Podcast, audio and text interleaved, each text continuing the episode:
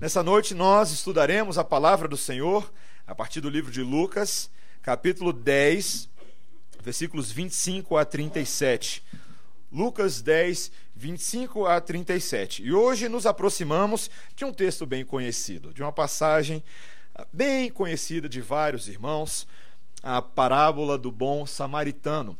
Ah, e como eu frequentemente repito quando nós nos deparamos com passagens ah, familiares, ah, é que a tentação, a nossa tentação, é achar que a gente já sabe tudo que o Senhor tem para nos ensinar. Ah, eu já ouvi tudo dessa parábola do bom samaritano. A minha, a, a minha preparação exegética para o sermão ao longo da semana, ela, ela implica, em grande parte, em provar para você que a gente não sabe muita coisa. de que a palavra do Senhor é extremamente rica e cheia de detalhes, e ela sempre tem algo a nos ensinar de novo. E o Senhor sempre nos confronta também naquilo que é antigo e velho, porque o velho evangelho é novidade de vida.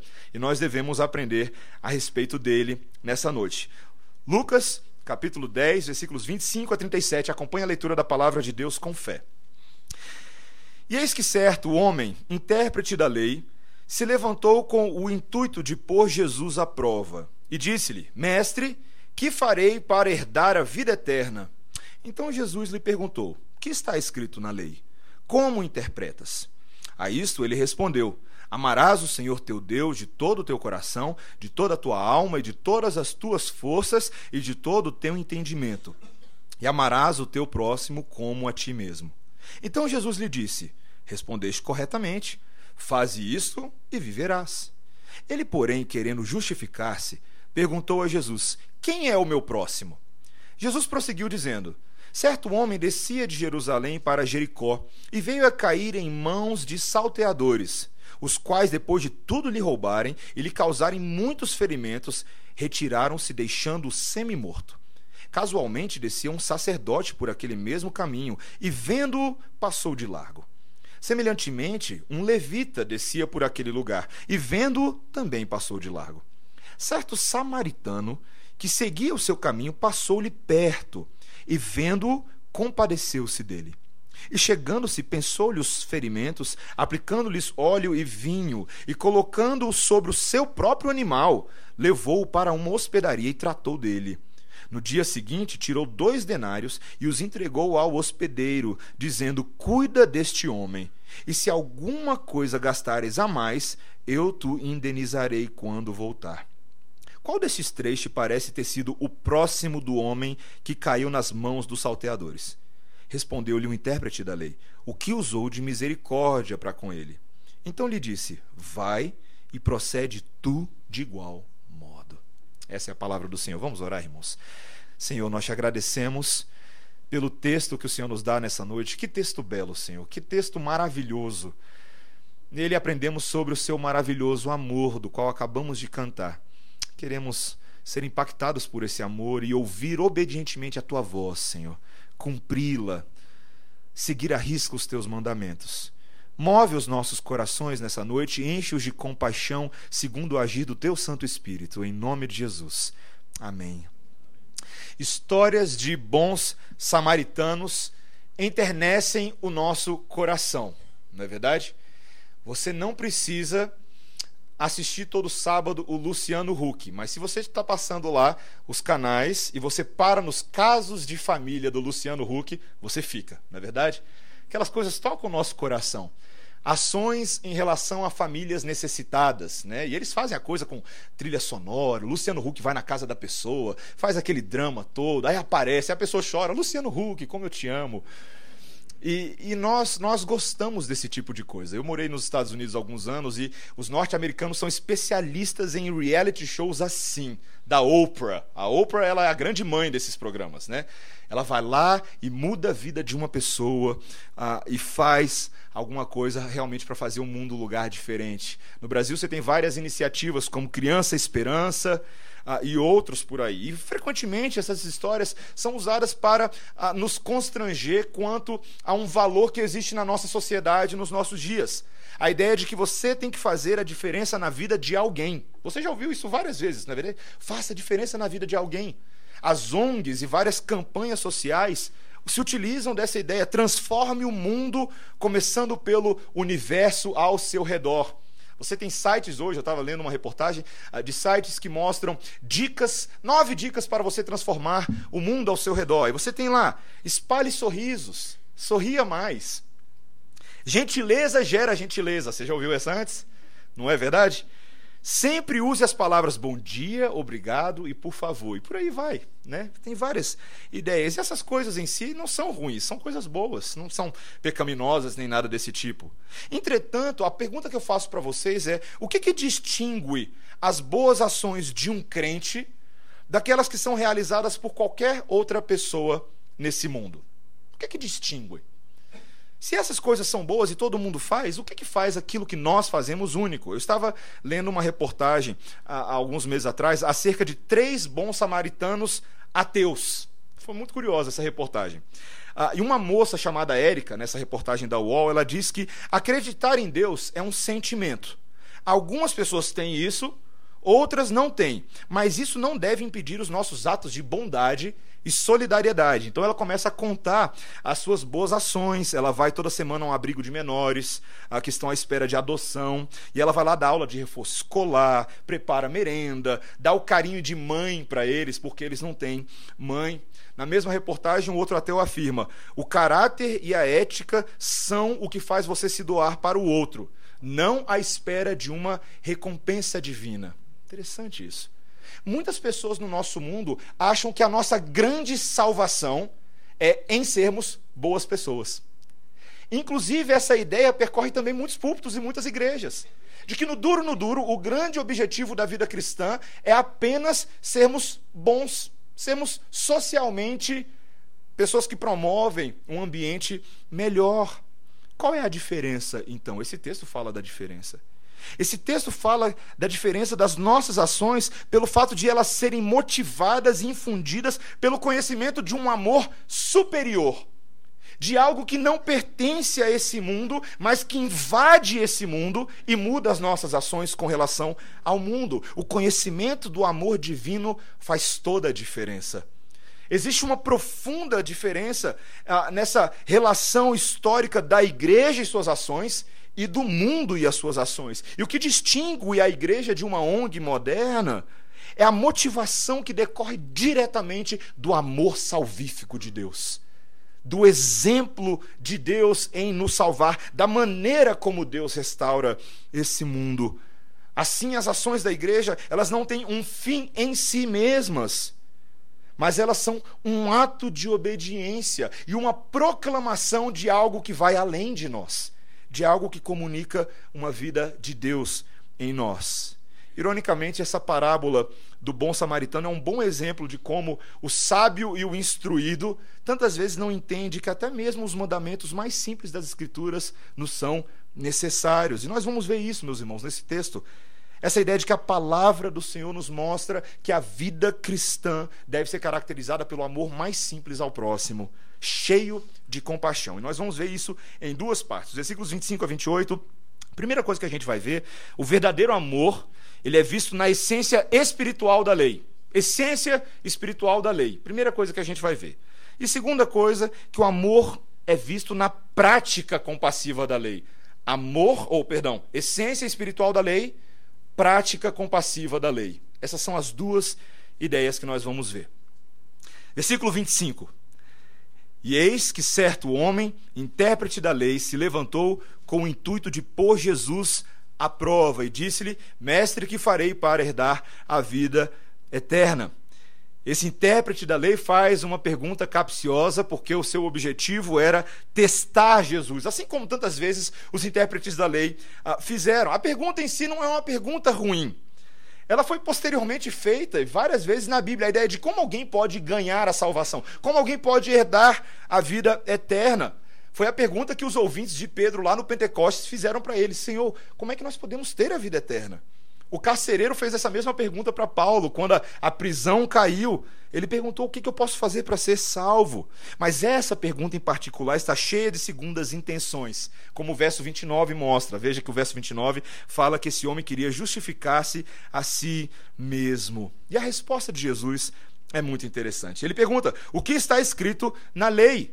Veja que o Senhor Jesus Cristo, ainda que ele não ah, viesse ah, para revogar a lei, ele valorizava a lei. O Antigo Testamento era o padrão definitivo e infalível de fé e prática.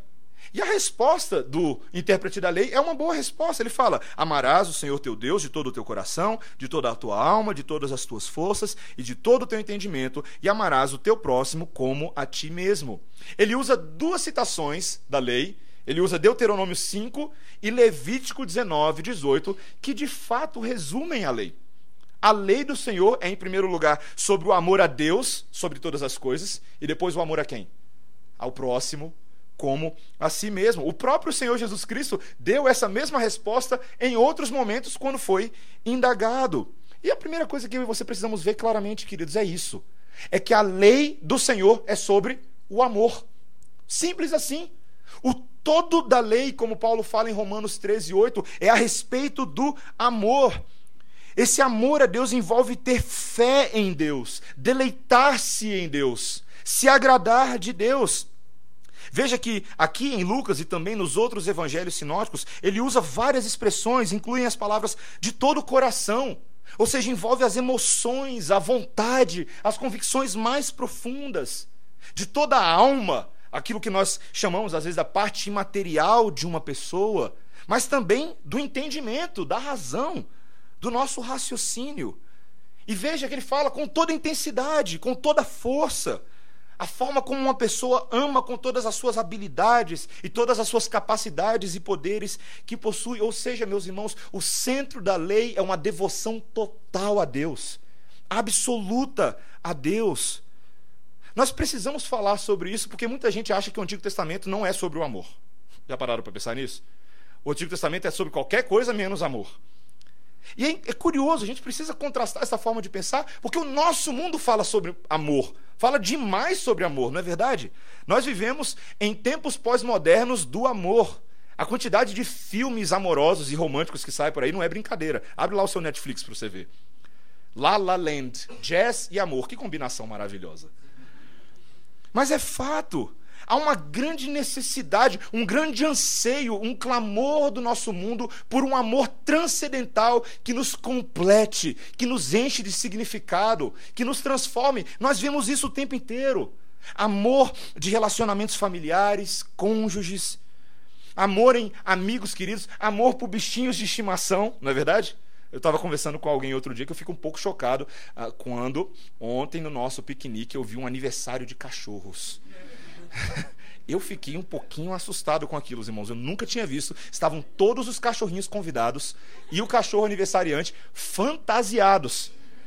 O evento estava muito mais ajeitado que o nosso piquenique, não tem noção? Deu 10 a 0. Tinha faixa para o cachorro. Seja bem-vindo.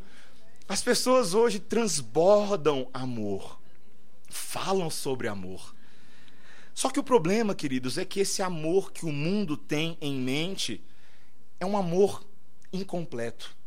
É um amor, inclusive, que eu diria que é distorcido, e por causa da distorção do pecado, ele é um tanto quanto idólatra muitas vezes.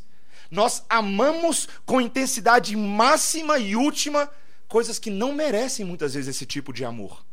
A verdade, meus irmãos, é que o mundo tem uma definição moderna de amor que não inclui nessa equação o seu fator mais importante: Deus.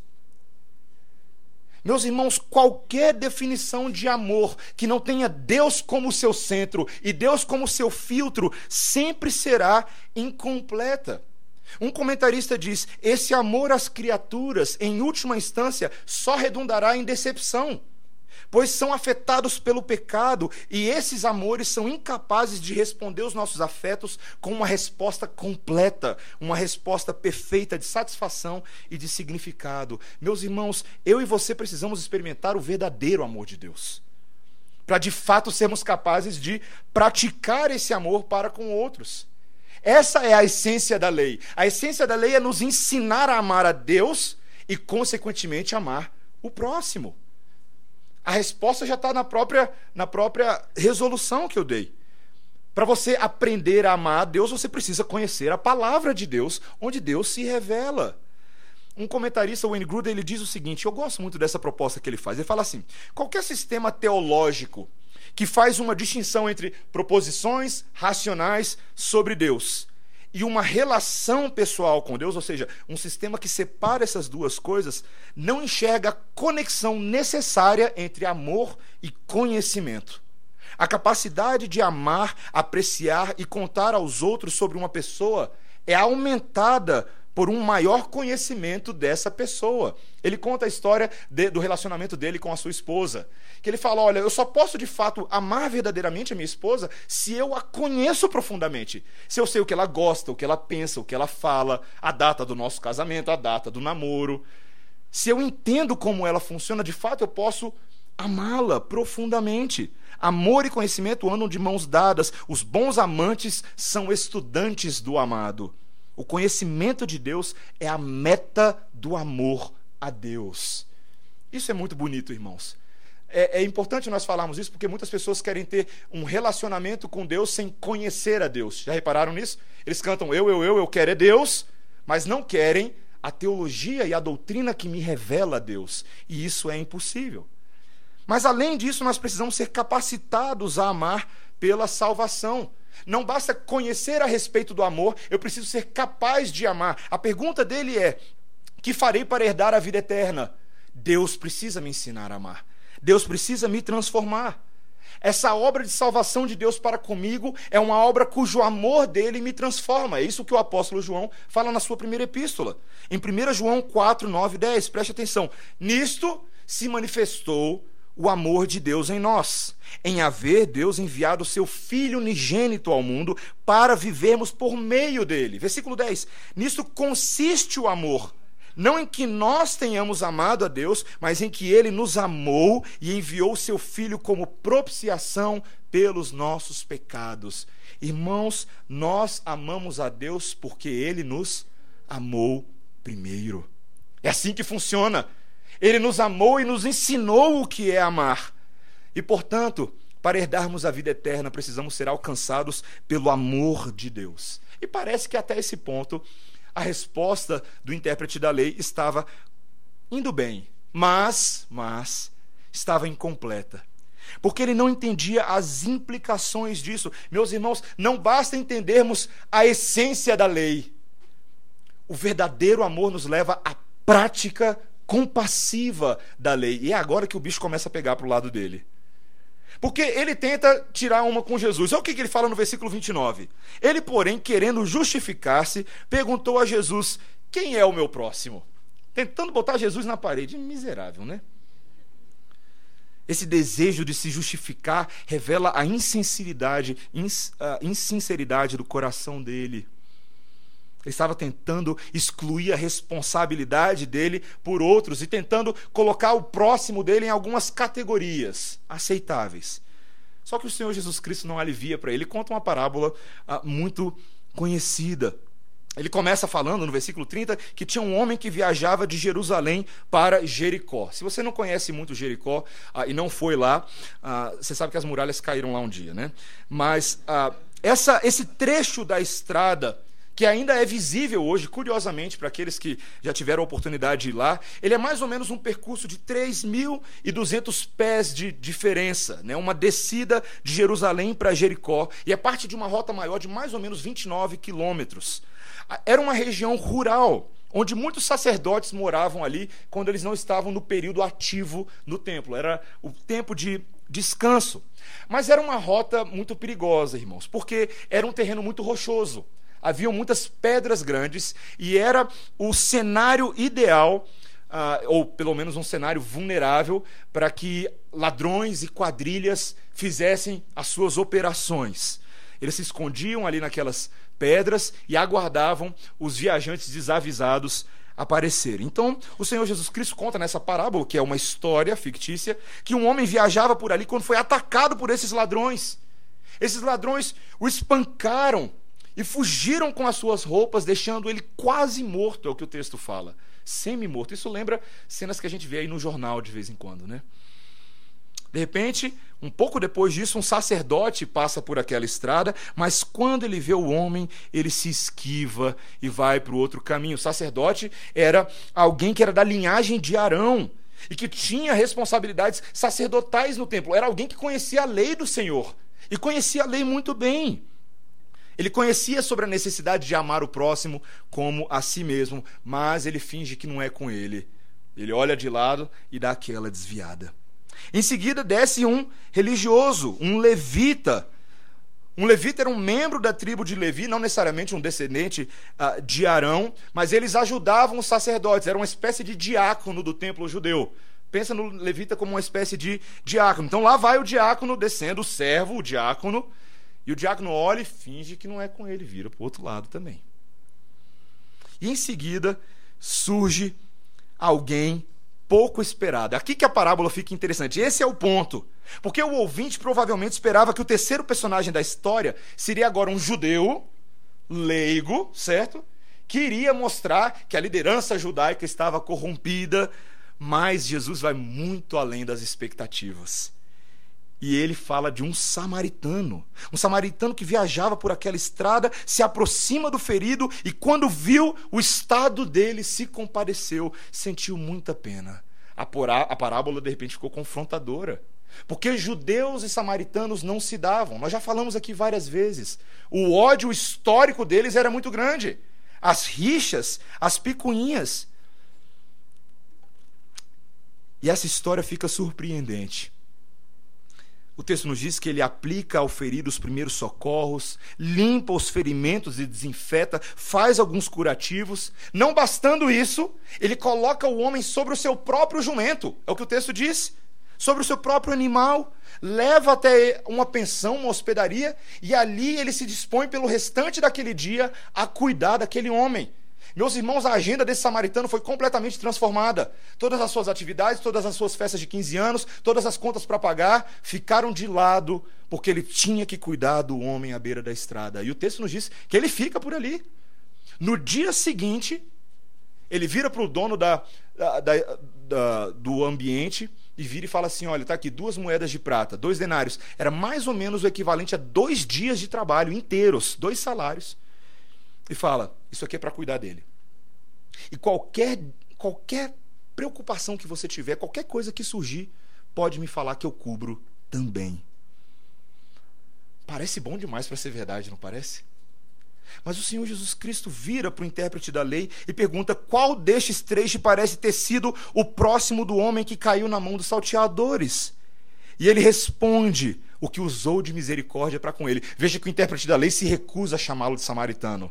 Eles não faziam, eles não gostavam nem de citar o nome dessas pessoas. Mas ele é forçado a reconhecer. Olha uma rápida análise de cada um dos personagens dessa história, inclusive, inclusive o intérprete da lei. O intérprete da lei, com relação a esse homem, vê ele apenas como um tópico para discussão. Um tópico qualquer. Os bandidos vem aquele homem como um objeto para ser explorado. O sacerdote e o levita o viram apenas como um problema a ser evitado. Mas o samaritano o viu como uma pessoa a ser amada. Amada. Jesus mostra que até mesmo um samaritano pode estar mais próximo de agir como é esperado do reino de Deus do que um judeu que conhecia a lei. Esse amar ao próximo do qual o Senhor Jesus Cristo estava falando, envolvia demonstrar compaixão e cuidado, mesmo para com aqueles que normalmente nós não haveríamos qualquer relação, como judeus e samaritanos. E é exatamente o que, o que o apóstolo João falou em 1 João, quando ele disse: Se alguém disser amo a Deus, mas odeia o seu irmão, é mentiroso. Existe algum tipo de incongruência quando nós afirmamos claramente que amamos a Deus, mas a nossa atitude, claro que em 1 João ele está falando de irmãos no contexto de igreja, mas via de regra, a nossa indiferença e a nossa insensibilidade mostram a nossa falta de amor. E o Senhor Jesus Cristo tenta corrigir a pergunta dele. Veja no versículo 37, a última coisa que ele diz: Então lhe disse: Vai e procede tu de igual modo. O que, que o Senhor Jesus Cristo está ensinando? Ação. Amor é ação. Ele está mostrando para esse intérprete da lei que a pergunta que ele fez lá atrás estava errada. Que a pergunta não deveria ser quem é o meu próximo. A pergunta é de quem eu sou próximo. O foco não está no outro, mas o foco está na minha habilidade, na minha disposição de oferecer amor e compaixão àqueles que estão ao nosso redor. E isso para o Senhor Jesus Cristo, meus irmãos, isso que é, importante que nós entendamos, é visto em forma de mandamento e de obediência ao Senhor, não de uma opção de vida interessante. Na história da, da reforma protestante, o relacionamento entre João Calvino e Guilherme Farel merece destaque. Guilherme Farel foi um evangelista francês e um dos fundadores da Igreja Reformada em Genebra. Se você já leu um pouquinho sobre a história reformada uh, da, da Igreja Protestante, você já deve ter esbarrado no nome dele. Lá pelos idos de 1530, ele era pastor em Genebra. Em 1536, mais ou menos naquele mesmo período, o jovem Calvino, apenas 26 anos de idade, fazia uma viagem rumo a Estrasburgo, junto com seus irmãos.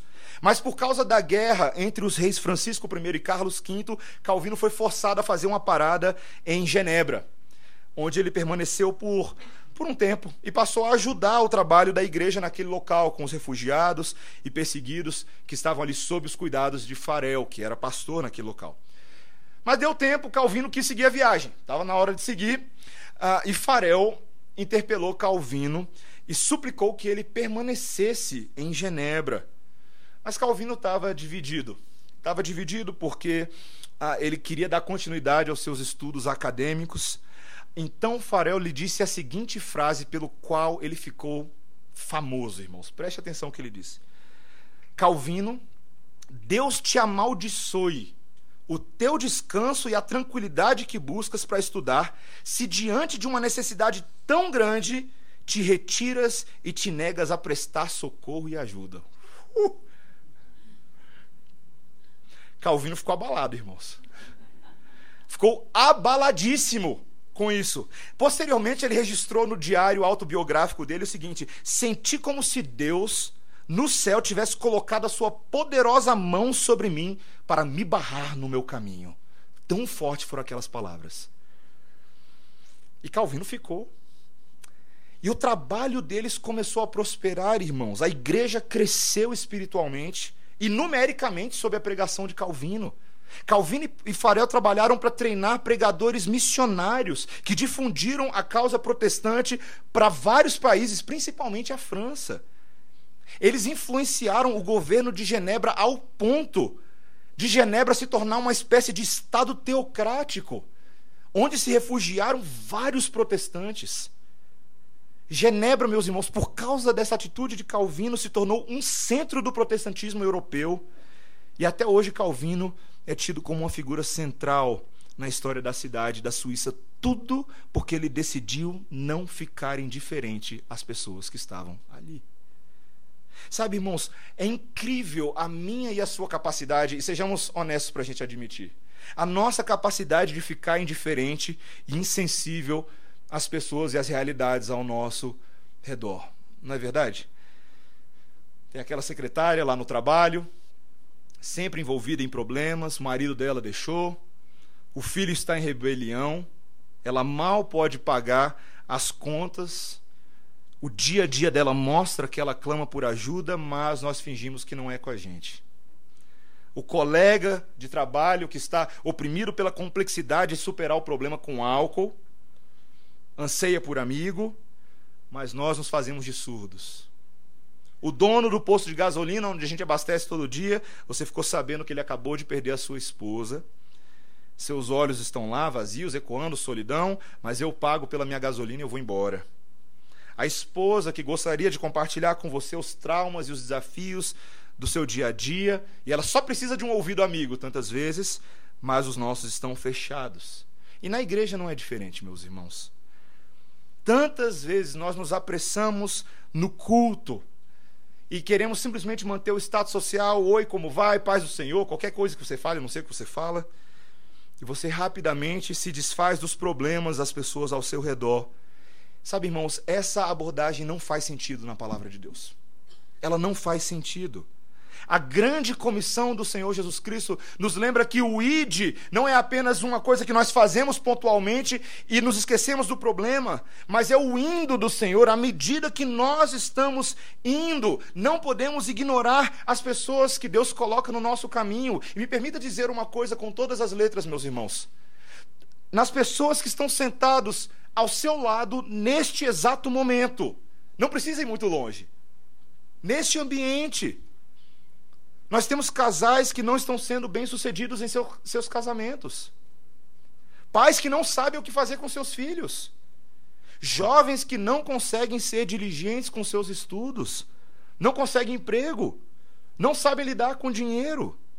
Homens e mulheres solteiros, ou divorciados, ou viúvos, que vêm à igreja sozinhos todas as semanas, mas não possuem amigos. Sequer às vezes tem carona para vir para o culto. Famílias que se mudaram para Brasília de outras cidades, ainda estão tentando encontrar-se nesse novo lar, saber onde fica o banco, a escola, como encontrar alguma repartição pública. E tantas vezes eu e você, meus irmãos, a gente não faz nada. Isso mostra como a ironia, e isso aqui é uma ironia para mim, da nossa própria crença, o que é um absurdo. Sabe o que, que acontece com a gente? Tantas vezes a gente pensa o seguinte: nós somos reformados, a gente fala o seguinte. Uma vez que nós sabemos que a salvação é apenas através da crença em Jesus, o nosso único objetivo é fazer com que as pessoas creiam em Jesus. E ponto. Essa é a nossa tarefa. Mas nós falhamos em perceber que Deus deseja que nós tenhamos a mesma compaixão que Ele teve por nós. Se nós cremos que de fato o resultado da salvação, do perdão dos nossos pecados, da vida eterna, é uma mudança da nossa alma para que ela fique mais parecida com Jesus, a consequência, meus irmãos, é que nós estaremos mais desejosos de ajudar as pessoas necessitadas. Essa será uma consequência natural do nosso sistema de crenças. Permita-me dizer isso: evangelismo e benevolência andam de mãos juntas. A evangelização e a prática de boas obras andam de mãos juntas. E o ministério do Senhor Jesus Cristo está todinho aí para provar isso. É impossível, é impossível você oferecer a vida eterna em Cristo Jesus e fingir que todos os problemas que acompanham, os problemas paralelos e acessórios, não são com você. Isso alguém vai resolver. Não é assim que funciona. Não é assim. O Senhor, irmãos, eles precisa nos despertar para essa compreensão mais completa da missão. Uma compreensão que entende que sim, a salvação na cruz é o epicentro da esperança. E todas as coisas, os tremores que decorrem dela, também são parte da vida da igreja. E que nós devemos ter coragem de abraçar isso. O Senhor Jesus Cristo nunca fez dicotomia entre essas duas coisas. Muito pelo contrário, em Mateus 10, 42, ele disse: E quem der a beber, ainda que seja um copo de água fria, a um desses pequeninos, por ser meu discípulo, em verdade vos digo que de modo algum perderá o seu galardão. Essas palavras fortes do Senhor Jesus Cristo não têm a ver com perda de salvação, tem a ver com a consequência da nossa salvação na vida da igreja. Meus irmãos, é isso que o Senhor quer de nós nessa noite. Ele quer de nós uma igreja que seja vibrante em amar. Vibrante em amar. E que a nossa medida do amor, o limite dela, seja o limite da cruz de Cristo, que incondicionalmente nos amou. Você já parou para perceber o tanto que Jesus nos amou? Faz um cálculo aí. O amor dele por nós tem como proporção básica a quantidade de pecados que você comete na sua vida. Isso é bem básico, é só para começar a história. Além disso, não somente os pecados que você comete todos os dias, mas o fato de que você é pecador e na sua condição miserável, tudo que nós sabemos fazer é pecar. Tem que amar demais, não é verdade, gente? Tem que amar demais. Aquele que muito nos amou pede de nós nesse dia que nós amemos muito também. Meus irmãos, nós não temos condições de salvar ninguém. Só Ele tem condição de fazer isso. Mas nós temos condições de fazer parte do plano dele para salvar pessoas pelo nosso testemunho, pelo nosso amor e pela pregação do Evangelho com os nossos lábios. E nós devemos fazer isso. O apóstolo João afirmou: Amados, amemo-nos uns aos outros, porque o amor procede de Deus, e todo aquele que ama é nascido de Deus e conhece a Deus. Você sabe como eu sei que alguém é crente? De verdade, piedoso, de verdade, é o tanto que ele ama. É o tanto que ele ama como Jesus ama. Essa é a medida. Esse é o fruto. O amor é uma virtude do Espírito que encapsula nele uma série de outras virtudes que estão amarradas. E quanto mais amamos aos outros, mais executamos o amor de Deus na vida dos outros com virtudes, com habilidades, com capacidades. Crentes de verdade não são apenas aqueles que afirmam que conhecem o Senhor, são aqueles que amam como o Senhor amou. Por isso que ele disse: o mundo conhecerá que vocês são os meus discípulos quando vocês fizerem o quê? Quando vos amardes uns aos outros, assim como eu vos amei. O amor dele é o parâmetro do nosso amor. É o parâmetro do nosso amor. Irmãos, que o Senhor faça isso em nós nessa noite. Que você e eu sejamos capazes de fazer uma autoavaliação honesta. Quando eu começo a me avaliar, eu já começo a tremer aqui. É difícil. Existe muito pecado da insensibilidade dentro de nós. Arrumamos mil e uma justificativas para não fazer nada. Já para pensar nisso? É simples, eu já dei esse exemplo antes, né? Vem aquele rapaz, bate na sua janela todo dia, no mesmo horário que você vai para o trabalho, todo dia. Certo? Nosso coração é cheio de justificativas farisaicas. Não vou dar dinheiro para ele. Por quê? Por que você não vai dar dinheiro para ele? Porque ele vai comprar cola, ele vai fazer alguma coisa. E a gente se contenta com isso. Todo dia aquela pessoa bate na sua janela no mesmo horário, no mesmo bate local. E a gente simplesmente acha que ela está ali por acaso, que ela não foi colocada ali pelo Senhor da providência na sua geografia para que você possa servi-la de alguma maneira que de fato faça diferença no Senhor. A pergunta é: você já abriu a janela alguma vez? Ou você tem tanto medo de que essa pessoa vai te dar um tiro e sair correndo com seu carro? Sabe, às vezes a gente vive numa, numa paranoia urbana de que tudo é perigoso, de que a gente tem que tomar cuidado, de que tem que ter alarme no carro, tem que ter cuidado com o local onde você anda. Claro, meus irmãos, mas nesse mundo tereis aflições, esse mundo é cheio de risco. É assim mesmo que funciona. Sempre foi assim. Você pode se trancafiar na sua casa e morrer de ataque cardíaco lá dentro. Porque o mundo já é no maligno. Me permita dizer, meus irmãos, aqueles que não querem correr nenhum tipo de risco não foram feitos para seguir o Senhor Jesus. Porque não é assim que funciona com ele. A vida com o Senhor Jesus é cheia de riscos. É cheia de complicações. Mas você sabe qual que é a nossa esperança, irmãos? A nossa esperança não está na saúde do nosso corpo físico, na habilidade de nos mantermos protegidos. A nossa esperança está naquele que, mesmo que morramos nesse mundo, nos receberá de braços abertos na eternidade. Nós não devemos zelar pelos bens e pelas posses desse mundo, quando a nossa herança celestial é tão superior. E por isso que Paulo falava em 1 Coríntios 9 que ele se desgastava para alcançar os seus. Ele corria riscos profundos, porque ele sabia que mais importava demonstrar a compaixão da glória de Deus pelo pecador do que tentar salvar a si mesmo. Meus irmãos, aqueles que amam como Jesus ama, se sacrificarão como Jesus se sacrificou. Tomarão as suas próprias cruzes, que não são em nada comparadas à do Senhor Jesus, mas entenderão que o caminho é estreito e cheio de perdas e cheio de ganhos, cheio de alegrias. Que o Senhor faça isso em nós, irmãos. Que Ele nos mova que Ele nos motive e que Ele nos encha de amor. E desse amor que eu não estou falando não é do amor do criança esperança, não. É um amor superior, um amor eterno, um, um amor salvífico que remove pecadores do inferno e os coloca junto do Pai. Que eu e você sejamos movidos dessa maneira. Amém, irmãos? Vamos orar, queridos. Senhor Deus, nós te louvamos porque a parábola do bom samaritano é uma parábola de confrontação, Senhor. Aquele intérprete da lei se achava tão justo, Senhor, tão bom, como tantas vezes nós nos achamos. E o Senhor Jesus Cristo, de forma bem simples, sem dar muita volta, sem muita explicação teológica, ele usa o exemplo do bom samaritano e diz: Vai tu e faz o mesmo. Senhor, quantas vezes Quantas vezes, Senhor, nós temos encontrado justificativas para não amar, para não ter compaixão. Tem misericórdia de nós, Senhor.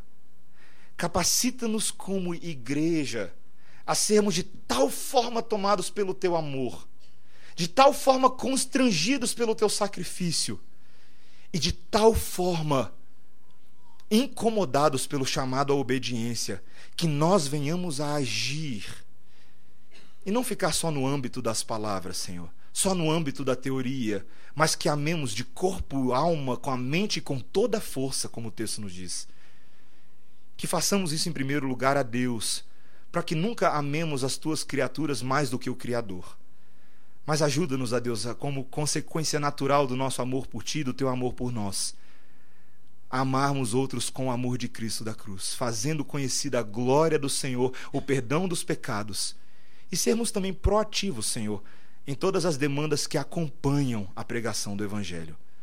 Ajuda-nos a sermos assim, no santo nome de Jesus. Amém.